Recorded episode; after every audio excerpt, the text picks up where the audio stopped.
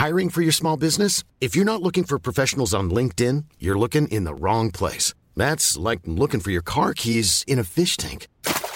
LinkedIn helps you hire professionals you can't find anywhere else, even those who aren't actively searching for a new job but might be open to the perfect role. In a given month, over 70% of LinkedIn users don't even visit other leading job sites. So start looking in the right place. With LinkedIn, you can hire professionals like a professional. Post your free job on linkedin.com slash people today.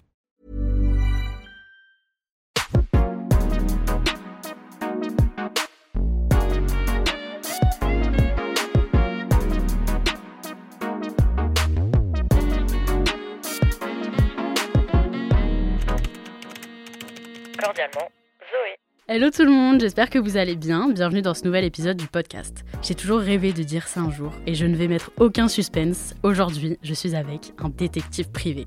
Alors non, on n'est pas dans un film, il n'a pas une grande cape, des lunettes de soleil et un grand chapeau. Axel est un humain totalement normal, sauf qu'il a un métier hors du commun. Il est ici pour nous raconter son quotidien, ses missions et ses anecdotes. Bienvenue Axel. Bonjour Zoé. Ça va? Très bien, je te remercie. Euh, Est-ce que tu peux te présenter et nous dire qui tu es, qu'est-ce que tu fais dans la vie? Bien sûr, je m'appelle Axel Bro, j'ai 24 ans et je suis détective privé. Et du coup, en quoi consiste ton métier? Alors oui, c'est un métier un petit peu euh, qui a beaucoup de préjugés. Euh, notre mission principale est de défendre les intérêts de nos clients devant les tribunaux et en justice, et puis réparer les préjudices qu'ils ont subis ou peuvent subir.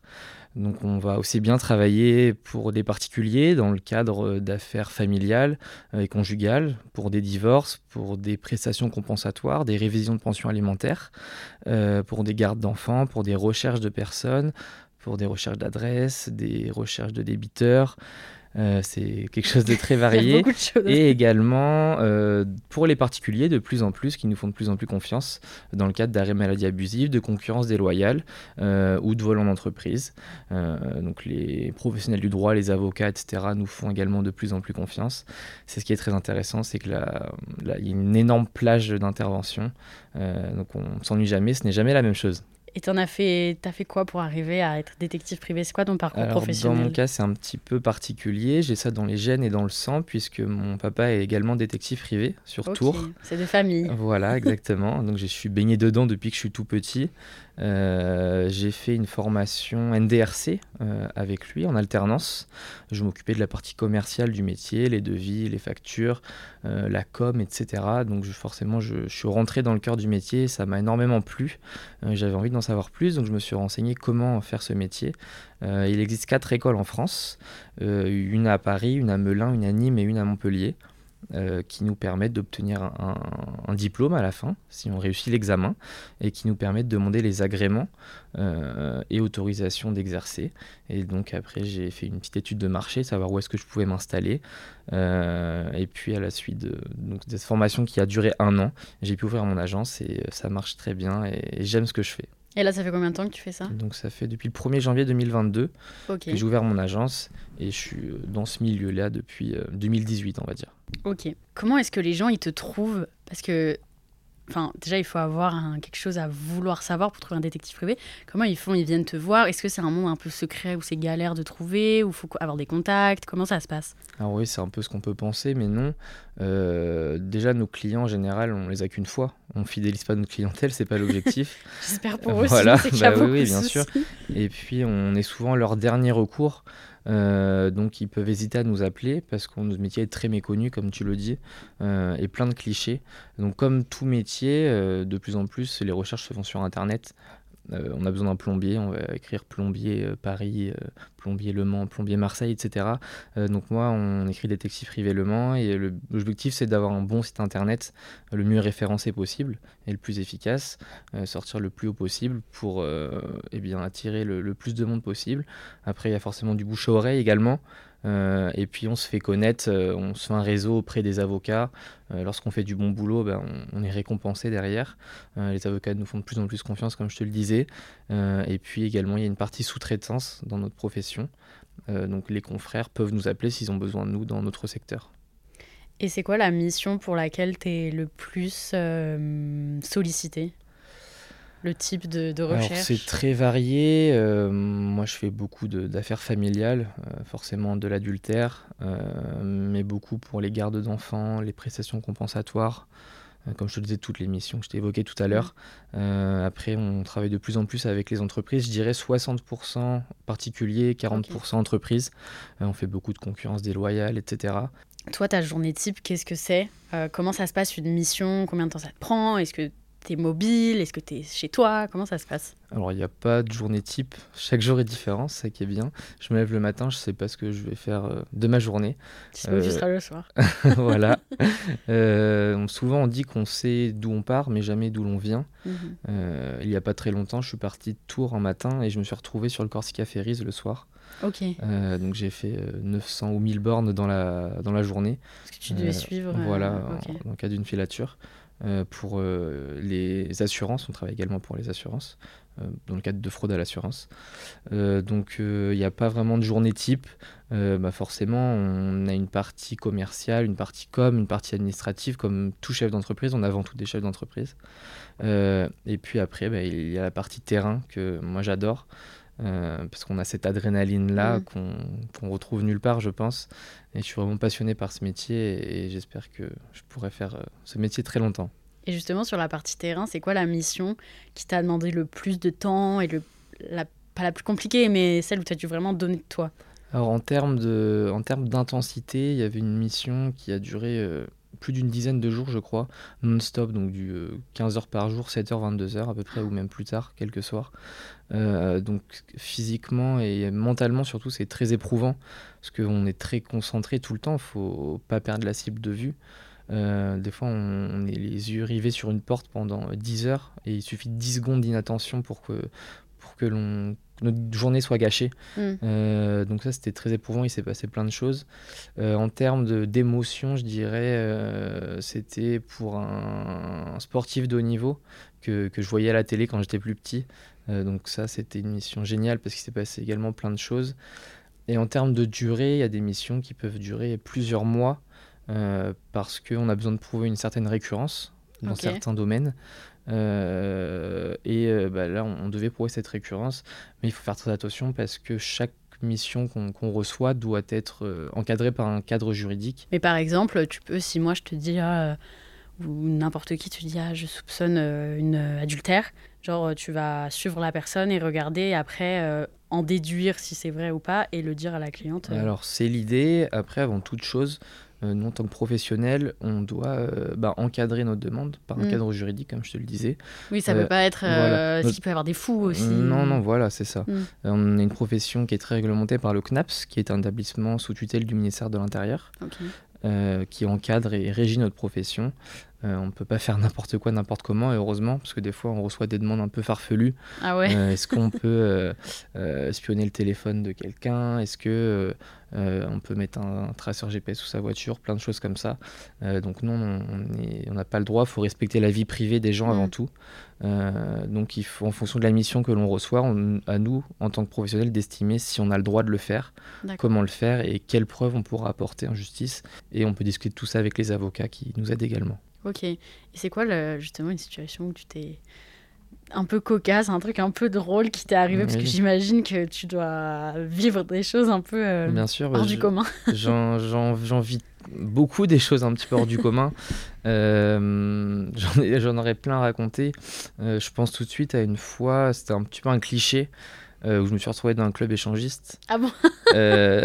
Donc ça c'était un petit bon c'était drôle oui et non parce que bah, on se met à la place du client on est, on est là pour, pour le défendre donc euh, il faut l'annoncer au client également derrière. Donc mm. c'est pas évident parce qu'on est un petit peu leur psychologue aussi.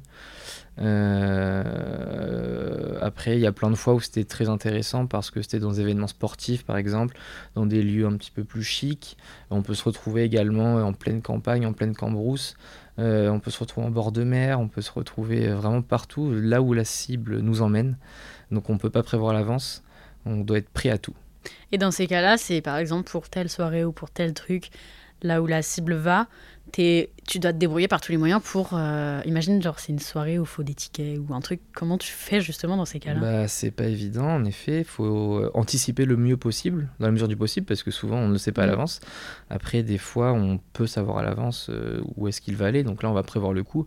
s'il faut aller dans un stade, s'il faut aller dans un concert. Et puis sinon, bah, on se débrouille comme on peut. Ça m'est déjà arrivé de, pour un, un événement sportif dans le milieu équestre. Euh, il y avait un gala le soir, euh, donc euh, j'ai dû bah, essayer de négocier d'avoir un ticket, c'était quelque chose de très chic. Mm. donc j'ai fait comme j'ai pu, j'ai réussi à rentrer, mais c'est pas évident. Parce qu'en plus on n'est pas du milieu forcément, donc on n'y connaît rien, donc il faut vraiment s'adapter à chaque situation, être le plus crédible possible, et surtout avoir un alibi et de la répartie si on nous pose des questions, mm. mais qu'est-ce que vous faites là monsieur? Voilà. Parce que tu es censé le dire à personne en vrai bah, non, non, justement, on n'est pas obligé de décliner notre identité. en tout cas, on n'est pas obligé, on n'est pas obligé de le dire. Ça t'est déjà arrivé qu'on te demande de faire une mission, mais ça dépassait toi tes codes moraux et que du coup tu refuses? Bien sûr, souvent. Euh, encore une fois, en tant que professionnel et avant de penser euh, au business en se disant euh, euh, bah, ça fera un client en plus. On ne on fait pas ce métier pour l'argent de toute façon. Mm. On fait ça parce qu'on veut défendre nos clients et, les aider. donc oui, ça arrive très souvent, mais c'est pas évident d'expliquer pourquoi on refuse une mission également à nos clients. J'ai un exemple qui me vient d'un monsieur pour un divorce qui avait des soupçons sur la fidélité de sa femme qui était certes avéré, sauf que j'ai pu apprendre quelques jours après qu'il c'était un homme violent euh, qui avait déjà euh, frappé sa femme, etc., qui avait déjà été au commissariat. Euh, et donc je me suis dit, si jamais, bah, en effet, on découvre que sa femme a une relation extra-conjugale, mais que j'annonce au client derrière et on ne sait jamais ce qu'il peut faire. Mm. donc il faut tout le temps essayer de, bah, de comprendre nos clients, quels sont leurs intérêts derrière. Euh, et si on le sent pas, surtout, il ne faut pas le faire parce que bah, déjà, on ne veut pas que ça. Ça porte préjudice à la personne, que... parce qu'il faut respecter des deux côtés. Bah, voilà, après, nous, on défend nos clients avant tout, mm. mais il faut pas que derrière, il se passe n'importe quoi mm. parce qu'on ne sait jamais, on ne fait pas ça pour ça. C'est quoi le plus gros cliché que tu entends quand tu dis ton métier? Enfin, est-ce que déjà, aux gens, à tes proches, ils connaissent ton métier? Mes proches, oui maintenant forcément, euh, mais dès que je vais euh, jouer des nouvelles personnes, jouer en soirée comme le week-end dernier, euh, il y avait pas mal de monde et bah, au moins, sans, sans, exagérer, au moins 10 personnes sont venues me voir. Mais qu'est-ce que tu fais comme métier, etc. on discutait mmh. normalement et puis bah, quand moi j'annonce ça, bah, après euh, ça fuse de questions derrière. Donc quand je suis avec mes amis proches qui connaissent par cœur toutes mes histoires, bah, j'en ai marre pour eux parce qu'ils doivent tout le temps entendre la même chose. Donc euh, même moi je veux pas trop raconter non plus parce que oh, j'ai envie de parler d'autres choses. Hein, je, mm. voilà. mais, euh, mais oui, il y a beaucoup de clichés, bah, notamment est-ce qu'on peut espionner les téléphones, etc. etc. Euh, voilà, quelles sont nos missions euh, euh, Tu portes un chapeau, voilà, tu te caches derrière les arbres. Il y a plein de choses. Donc on essaie de, professionnaliser notre, ce milieu-là et, ce métier de détective. notamment, bah, on, travaille de plus en plus avec les avocats, comme je te l'ai mmh. dit, qui nous aident beaucoup. On a un syndicat, on, a, il y a plusieurs syndicats en France. Les écoles sont, sont, des écoles officielles et professionnelles. Euh, voilà, donc c'est de mieux en mieux, l'image s'améliore de, jour en jour et de mois en mois et d'année en année. Et donc on espère continuer en, faisant des interventions comme aujourd'hui, on essaie aussi de casser les codes et mm. faire découvrir ce métier euh, aussi fabuleux que mystérieux. Vous êtes combien en France à faire ça? Alors c'est une question pas évidente. Euh, personne dit la même chose. Les chiffres officiels, entre guillemets, c'est, je crois, 800 agences et 1200 détectives en France, mais, euh, mais dans la réalité, ça doit être un petit peu moins, je pense. Mm. Euh, mais ça suffit puisque bah, on n'a pas tous les jours besoin d'un enquêteur. Mm. Euh, après, des, des, nouveaux détectives sortent tous les ans. Il y en a environ 80 qui sortent par an entre les quatre écoles. mais après, il y en a beaucoup qui s'installent et malheureusement qui, qui, arrêtent par la suite par manque de business, par manque d'envie. De, et puis on se rend compte que on idéalise ce métier, mm. euh, mais j'en parlerai peut-être un peu plus tard, qu'il n'y a pas que des avantages et qu'il faut être vraiment fait pour ça. C'est pas évident tous les jours non plus.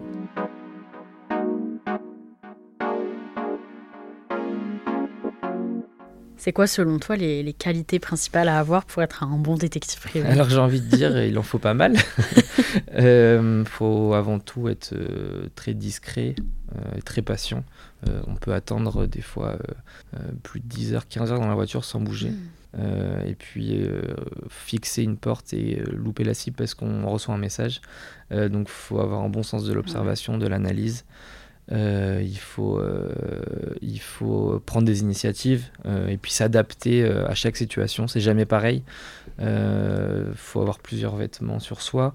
On a toujours un sac opérationnel sur nous, donc avec, avec des lunettes de soleil, avec un chapeau, une casquette, avec une veste de rechange. Pendant le Covid, on pouvait mettre un masque, plusieurs masques de couleurs différentes. Euh, les filles peuvent mettre des perruques ou s'attacher les cheveux. Hmm. Euh, voilà, plein de petits. Tu transformes un peu. Voilà, faut se transformer, faut se désilhouetter, comme on dit. Euh, pour, bah, si jamais on croise le regard de la personne, surtout qui ne vous voit pas une deuxième fois, sinon ça se complique. Justement, c'est quoi les tips pour se camoufler, rester discret? Alors il y en a, il y en a pas mal qu'on peut apprendre lors de nos formations, puis après on apprend un petit peu sur le terrain aussi. Euh, par exemple, laisser une voiture tampon euh, entre, entre la cible et nous. Euh, Comment ça, tampon? Alors, on a fait une voiture tampon. J'ai pas les donc, oui, oui, pardon. Donc, il y a la voiture de la cible et on est derrière et on laisse une voiture entre nous. Ah, pour pas qu'il voit quelqu'un dessus. C'est quelque chose qui peut paraître tout bête, mais c'est très important dans la mesure du possible. Il mm. faut s'adapter à Paris, on peut moins le faire forcément mm. parce que bah, y a tellement de monde. Il faut être derrière. en province, on peut plus le faire. En campagne aussi. Euh, bon, je veux pas trop en dire parce qu'après, bah oui, faut, après, faut je pourrais plus me cacher. oui, voilà, il y a plein de choses comme ça. On change de trottoir, on se désilhouette. Euh, plein de petites choses comme ça qu'on apprend et qui sont essentielles et qu'après qu'on fait machinalement en fait. Tu t'es déjà fait démasquer? Alors oui, euh, ça arrive à tout le monde, hein, je pense. Euh, le détective qui dit que ça lui est pas arrivé, euh, il est très fort ou, il ment, je sais pas. Après, il y a plusieurs manières. Des fois, on, on se fait pas vraiment démasquer, euh, détroncher comme on dit chez nous, mais on peut le sentir si la cible va faire un tour de rond-point, un coup de vérif, mm. on appelle ça. si elle va se garer sur le côté et qu'elle va et qu'elle va se remettre juste derrière nous, juste devant nous, si elle regarde tout le temps derrière quand elle est à pied. Donc euh, ça, on peut le sentir. Euh, sinon, oui, je pense à deux fois où, ça a été un petit peu chaud. Euh, notamment une fois où je me suis retrouvé avec un fusil dans le dos. Oula C'était dans, en pleine campagne, dans une propriété privée, un château. et puis le, gardien du château m'a pris pour un cambrioleur. Hmm. donc j'étais en train de faire pipi dans la forêt et puis il arrivait avec son fusil et, et donc là j'ai dû avoir beaucoup de réparties pour ne pas ne pas dire qui j'étais vraiment, parce que sinon la mission était terminée, bah c'était un très gros dossier. Euh, mais ne pas dire non plus que je suis un cambrioleur, parce qu'ils auraient pu appeler la gendarmerie derrière. T'as dit quoi du coup euh, Je cueille des fleurs. Oui. Euh, non, j'ai dit non, non, bah, que je me promenais et que ouais, je faisais pipi, mais c'était en pleine nuit, donc c'était très bizarre. Euh, et puis si, je crois, j'étais avec une collègue, une, une consoeur, et donc après, il me semble qu'on c'était au début que, je travaillais.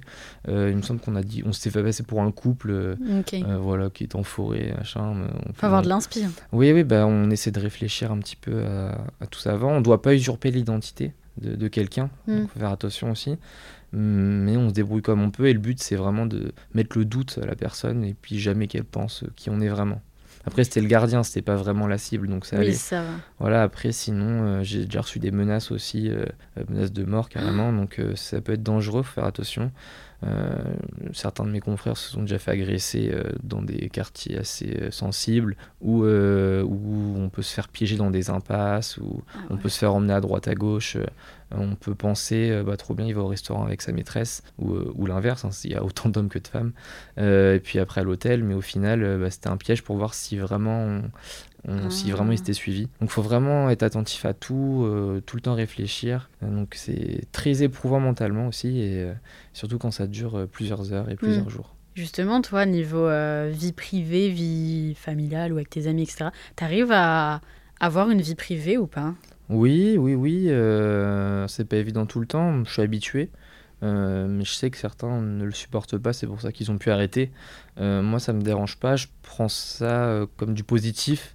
Euh, parce que j'aime pas la routine. Mm. Et là, comme je te disais, je me lève le matin, j'ai pas l'impression d'aller travailler le soir. Euh, j'ai l'impression d'aller, euh, d'aller pas m'amuser, mais, mais voilà, faire ce que j'ai à faire et j'adore ça. Euh, donc ça me dérange pas. Après, en effet, c'est pas évident. On, prévoit un anniversaire, euh, une sortie au restaurant ou, autre, ou des, ou des, relations ou des, rendez-vous, peu importe. Euh, bah, on doit annuler au dernier moment. Mm. donc après, voilà, mes proches le savent. voilà, ils acceptent. Moi, c'est ce que j'aime, donc je le fais. Mais c'est pas évident tous les jours. Mais moi, je, ça me dérange pas. Et c'est quoi les les avantages et les inconvénients de ton métier Là, si tu devais donner trois avantages et trois inconvénients. Bien, euh, cette adrénaline là, que je te parlais, mm. euh, qui, est, qui est quand, quand ça bouge et, et on ne sait jamais ce qu'on va faire, ça c'est vraiment génial. Euh, bah, le fait que c'est jamais pareil, on n'est pas assis derrière un bureau. Certains confrères vont faire plus des recherches administratives. moi, je vais plus sur le terrain. Je fais les deux, bien sûr, mais j'adore mm. le terrain. Euh, donc on, bouge à droite, à gauche, on ne sait jamais où on va. Euh, et puis euh, et puis le fait d'aider les gens, c'est vraiment, c'est même le premier avantage, si je peux dire comme ça, comme un avantage. Mm. Bah, on aide les gens, on est leur dernier recours, leur, dernière solution. et puis des fois, bah, en effet, on leur apprend des mauvaises nouvelles, mais au final, eh bien, au moins ils savent. C'est un mal pour un bien. Voilà, c'est un mal pour un bien. Après, les côtés inconvénients, bah, c'est qu'en effet, on n'a pas d'horaire fixe. Euh, ce matin, je me suis levé à 5 heures, par exemple, pour, euh, pour aller travailler. Là, je, rentre tout juste du travail. Euh, j'ai travaillé également ce week-end. Enfin, il n'y a pas de dimanche, jour férié, nuit. Tu es dépendant, en fait. Voilà, en fonction de la demande, mm. puis en fonction de là où ça nous emmène. Donc ça, faut être prêt pour ça, faut être prêt à, à rester dans sa voiture très longtemps. Euh, avoir toujours un, un, brosse à dents dans le coffre et, et puis un caleçon de rechange parce que ça peut nous servir. T'as toujours ta petite valise de prête et si jamais tu pars. Euh, c'est quoi l'endroit où t'es le parti le, plus long Enfin, le moment où tu. C'était vraiment de A à Z, genre quand t'es allé sur le Corsica. Bah oui, oui, ça, le truc quand même, c'était loin, je m'attendais pas. on, devait rester, euh, on devait rester voilà, dans la périphérie de Tours. Et puis on, on, a, on, est parti, on est parti, on roulait, on roulait. Euh, et puis, euh, c'était pendant la Coupe du Monde de rugby, en plus, je me rappelle. Et euh, on, on, roulait, on roulait, et puis on, savait que la cible aimait bien le, le, rugby, était fan de rugby. Donc on s'est dit, bah, trop bien, on va aller voir le match à Marseille. Il y avait France, je sais plus quoi ce jour-là. et, et, puis au final, non, bah, on continue, on continuait, on arrêté à des endroits. On savait vraiment pas où on allait, donc on était deux, on pouvait alterner, parce que tu imagines, sur une si longue distance, c'est pas évident. Euh, donc on, alternait, on changeait de voiture. souvent il y a également une voiture et une moto.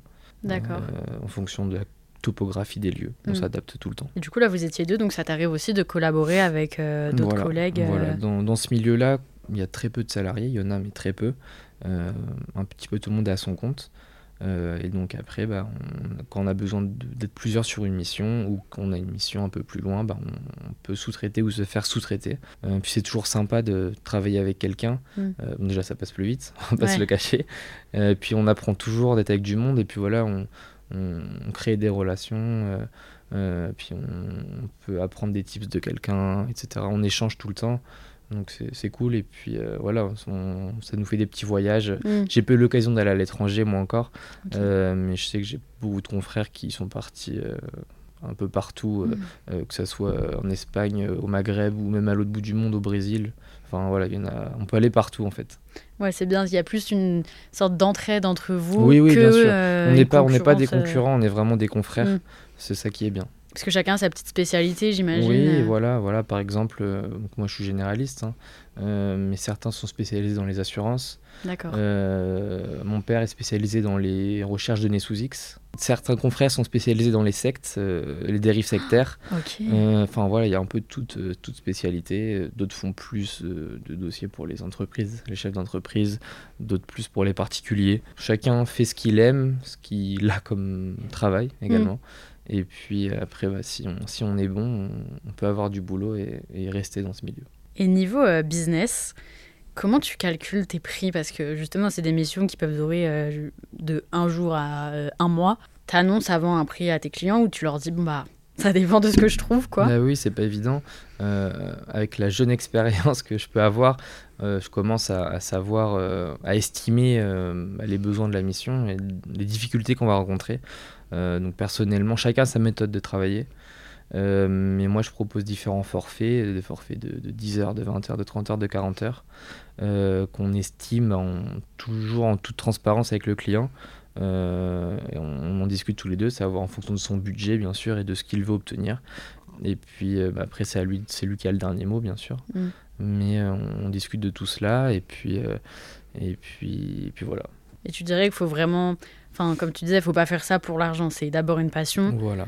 Et c'est pas, euh, oui, c'est si t'aimes, tu continueras et tu seras un bon détective ah privé. Oui, non, non, faut pas faire ce métier pour l'argent, surtout pas, euh, parce que je pense que c'est pas viable sur le long terme. Euh, mais on, fait ça bah, pour aider nos clients, et puis les défendre, comme j'ai pu te le dire. Mmh.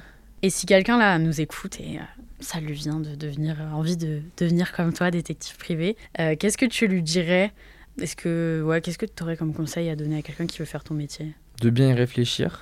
Euh, en effet, ça fait rêver, euh, parce qu'on peut penser que c'est comme dans les films, euh, qu'il y a certains moments, mais très peu qui peuvent être comme dans les films, mais sinon pas du tout. On va passer 90% du temps à attendre dans la voiture. Mm. donc ça, faut en être conscient. Il y a beaucoup d'administratifs.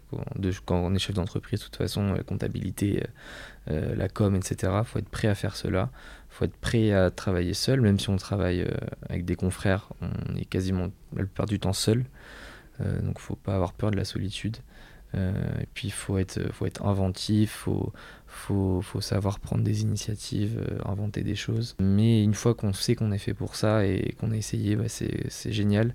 c'est un métier extraordinaire que moi je prends ça vraiment comme une chance de, de me lever le matin et de pas avoir l'impression d'aller travailler. Voilà, voilà, faut être quelqu'un de très humain, aimer les gens, on dit souvent ça, euh, être, être, compréhensif auprès d'eux, les écouter, euh, les écouter et puis savoir rebondir, mais bien sûr tout en se protégeant parce que des fois on entend des histoires euh, très compliquées, on entend la souffrance des gens, donc il faut savoir se protéger parce que si on se met vraiment trop à leur place, ben en plus on va être moins efficace, on va se faire du mal nous-mêmes, et puis on va pas avoir de résultat. Donc faut se faire une petite carapace, mais euh, pas trop épaisse pour pouvoir euh, euh, bah, encaisser ce qu'ils ont à nous dire et savoir rebondir. Ok, et ben merci beaucoup Axel. Ben merci beaucoup pour ton accueil. D'être venu dans mon podcast. J'espère que ça vous aura plu à vous qui nous écoutez. C'était hyper intéressant en tout cas. J'en apprends plus. Je suis très contente. Euh, ben, je te souhaite plein de missions, plein de réussites, de ne jamais te faire euh, démasquer. et, puis, euh, et puis voilà, vous qui nous écoutez, je vous donne rendez-vous mardi prochain pour un nouvel épisode.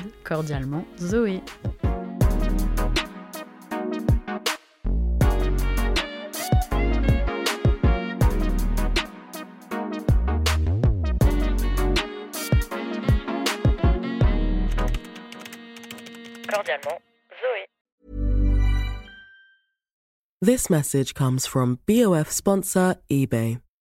You'll know real when you get it. It'll say eBay Authenticity Guarantee. And you'll feel it. Maybe it's a head turning handbag, a watch that says it all, jewelry that makes you look like the gem, or sneakers and streetwear so fresh every step feels fly. eBay gets it. So look for the blue check mark next to that thing you love and be confident that every inch, stitch, sole, and logo is checked by experts. With eBay Authenticity Guarantee, you can trust that feeling of real is always in reach. Ensure your next purchase is the real deal. Visit eBay.com for terms.